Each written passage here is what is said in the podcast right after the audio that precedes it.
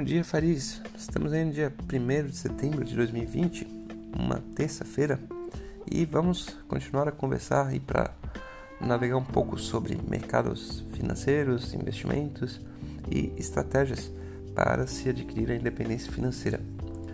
É... Bom, vamos fazer o giro tradicional aí pela, pelos mercados mundiais e depois a gente conversa um pouco sobre o Brasil e, e seguimos para a nossa independência financeira. É, os mercados estão aí de forma mista, né? Agora, por enquanto, né, na Ásia, a Ásia fechou é, principalmente em alta, né? Uma, com dados indicadores positivos é, da China, né? De que a atividade econômica está bem lá. É, Coreia também foi foi bacana. O Japão é, desceu um pouquinho, mas tinha uma forte subida ontem por conta das, uh, da, do aceno né, do Warren Buffett de entrar no mercado japonês. Então teve uma né, tá devolvendo um pouquinho dos ganhos, mas de forma geral o mercado asiático uh, sobe bem. O mercado europeu tá assim um pouco de lado, né, né mas ainda no terreno positivo é, existiam dados de desemprego na, na zona do euro que preocuparam um pouco, porque a, a abertura das economias já começou e se imaginaria que ia ser recorrentes aumentos ou, ou, reduções né, no nível de desemprego. Né? Porém, houve um leve aumento aí no nível de de desemprego uh, na, na zona do euro. Isso trouxe um pouco de cautela. Ainda assim, as principais bolsas uh, da Europa estão uh, operando no terreno positivo uh, por, até o momento.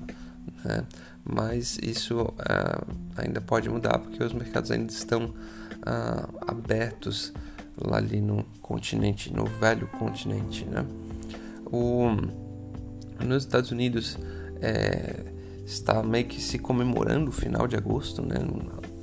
O agosto para a bolsa americana foi um mês uh, super uh, positivo, né? Que deu um, uma alta bem relevante e, e os principais índices estão numa máxima histórica. Porém, existe apreensão para todos os lados, né? Desde a desde a política né, até os dados, alguns dados econômicos que não são tão otimistas assim. É, porém, é, foi muito forte o efeito e ainda está sendo é, do aceno ah, do Banco Central ah, americano de que vai permitir inflação ah, fique na média até 2%, então poderia ir até 4%. E isso, na opinião dos investidores, reforça a ideia de que o Banco Central Americano vai continuar é, sendo um ator comprador caso haja necessidade. Isso meio que quase que bloqueia uma queda muito forte do, do, das, das ações. Né? Além disso, é um fenômeno meio que eu acho um pouco esquisito, né? Houve o split, né? a divisão das ações da, da Tesla e da Apple. São duas gigantes, né? Então, aquele fenômeno de pegar uma, uma ação que vale mil e dividir por 10 de 100. E, e, isso deixa a ação mais barata. Deixa a ação mais barata, mais pessoas têm acesso e a ação sobe, né? E sobe bem, né? Então, essas duas ações subiram e, e também trouxeram, assim, mais um empurrãozinho para o mercado uh, financeiro uh, americano. Embora hoje ainda os, o, o, cenário no, no, na, na, bolsa americana ainda não seja assim 100% positivo, porque é, tem muitas, muita, muita água para passar debaixo da, debaixo da ponte né, dos, dos Estados Unidos, né, principalmente com relação as tensões né, com a China e, as, e, a eleição presidencial. São, são tônicas que vão, vão ficar cada vez mais fortes. Além disso, né, ainda vale lembrar que o, o, a dificuldade com o Congresso americano ainda, ainda existe. Né? Alguns estados americanos é, não quiseram comprar a, a briga e, e, assinaram com algum auxílio. Né? Teve mais de 30 estados americanos é, pagando auxílio de 300 dólares porque não se chegou a acordo e isso, esses cheques tardaram aí ou ainda já estão atrasados. É, existe um, um risco né, de que isso possa gerar atrasos de pagamentos de aluguéis e depois atraso de pagamentos de financiamentos. Né? Esse, esse é uma, uma coisa que a gente está vivenciando. Né?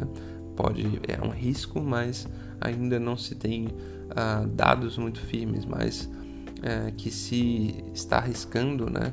com, essa, com esse atraso, uh, com certeza se está mas isso agora já está muito mais no terreno da política é, do que da economia. Falando em política, vamos para né, o Brasil. O Brasil ontem, né, o país, o governo é, deixou lá o, o, o, tal, a tal da peça orçamentária é, no Congresso. A previsão é de um déficit de 233 bilhões para o ano de 2021 é, e o resultado depois para ficar 185 bilhões negativos em 22 e 153 bilhões negativos para é, 23. Bom, eu acho que tem, teve assim, sentimentos mistos. Primeiro, no começo a gente lembra que o Paulo Guedes entrou falando que ia zerar o déficit lá no primeiro ano, né? Agora a gente vê que não vai zerar nem no no, no, no, governo né, do Bolsonaro, pelo menos o primeiro caso ele não seja reeleito. É, enfim, mas por outro lado houve um, um, um, pouco de realismo e o mercado até gosta de, de realismo, né? Não adianta querer colocar números é, absurdos que não, que não vão ter possibilidade de continuar e isso é, é, é visto com até bons olhos. É, por outro lado, o, o presidente acena que hoje deve encaminhar uma prorrogação do auxílio emergencial, aí parece para manter o valor de 600 por mais um mês e depois uh, manter até o final do ano uh, no valor de 300 reais, é o que se espera uh, do anúncio que deve sair hoje. Mas tem uma, uma batalha é, mais complicadinha que, que vai acontecer aí no Brasil que deve mexer com os mercados. Existem dois vetos, né? Uma legislação que passou é, na Câmara aprovada de um jeito e o presidente não concordou, vetou, né? E daí volta para o Congresso ver se o Congresso sanciona aqueles vetos. E são coisas bem polêmicas que devem gerar é, uma discussão entre governo e Congresso e um, potencial de derrota para o governo bastante grande. Por quê? Um desses vetos é a desoneração da folha de 17 setores até o fim de 2021. Né? Então é um, uma coisa que pega muitos setores, né? tem uma base muito forte e isso teria um custo aí de cerca de 10 bilhões para o governo. Né? Então isso vai ser votado e pode ser derrubado, causando aquele mal-estar de novo entre Congresso e governo. É, o outro é, tem um outro veto que o Congresso aprovou uma ampliação do rol né, de categorias que teriam direito ao auxílio emergencial e isso aumentaria em um pouco mais de 1,8 milhões de pessoas e dar um impacto de quase de que 2 bilhões uh, para o caixa do governo. Uh, o presidente Bolsonaro vetou isso e isso volta daí né, para o Congresso para ser votado. Também deve ser votado essa semana, mas a perspectiva é que também vai gerar um certo desgaste. Né? E a articulação do governo na Câmara normalmente não é das melhores. Isso, sem dúvida nenhuma, deve dar mais mais emoção aí para quem está operando no mercado financeiro e tudo mais, porque é, essas instabilidades entre governo e Congresso aí sempre dão o que falar, né? Acaba, às vezes, travando a pauta, às vezes trazendo mais incerteza e tudo mais. Bom, dito isso, falando um pouco sobre mundo, falando sobre Brasil, é, vamos aí sobre a independência financeira. Ontem eu estava refletindo sobre um tema que eu reflito uh, constantemente. Né? Existe independência financeira? Essa é uma, uma pergunta que parece simples, mas é bastante complicada, né? Porque a gente, a gente olhar em termos matemáticos é simples, né? Daí existe. Daí você pensa quanto que você precisa mensalmente para viver e se você atingir um patrimônio que dá uma rentabilidade suficiente, é, você é, está independente financeiramente. Questão é que, primeiro, é, essa independência não é, ela não é, é, não tem nenhuma garantia de perenidade, né? Primeiro porque é, aquele valor que você, né, que você que é confortável para você em determinado momento pode não ser no futuro. Né? Pode haver oscilações econômicas, sociais, políticas, sanitárias, né? E alterarem esse valor. Segundo, você mesmo não tem como saber se aquilo realmente vai ser é, tranquilo e confortável para você por muito tempo, né? Uma hora você está solteiro, outra hora você está casado, outra hora você está casado com um filho, outra hora você está casado com dois filhos, outra hora você está separado e tem que pagar pensão e ter mais um filho. Né? Então essas condições aí vão, vão mudar e faz parte da vida. Né? Porém, é, eu chego à conclusão que a independência financeira está muito uh, relacionada com a paixão na vida, né? Nossa paixão de vida. Eu acho que independência financeira não é, não pode estar relacionada a uma zona de conforto. Essa zona, essa independência financeira, é, baseada em zona de conforto, ela é um, uma ilusão. Né? Então, eu vou tentar explicar o meu ponto de vista. Né?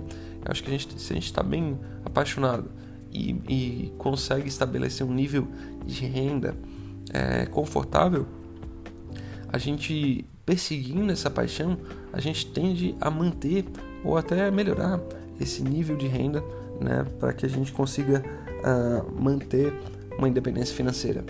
Mas para isso a gente precisa estar em busca dessa paixão. Mas, enfim, o que, que, que, eu tenho, pelo menos, como indicadores?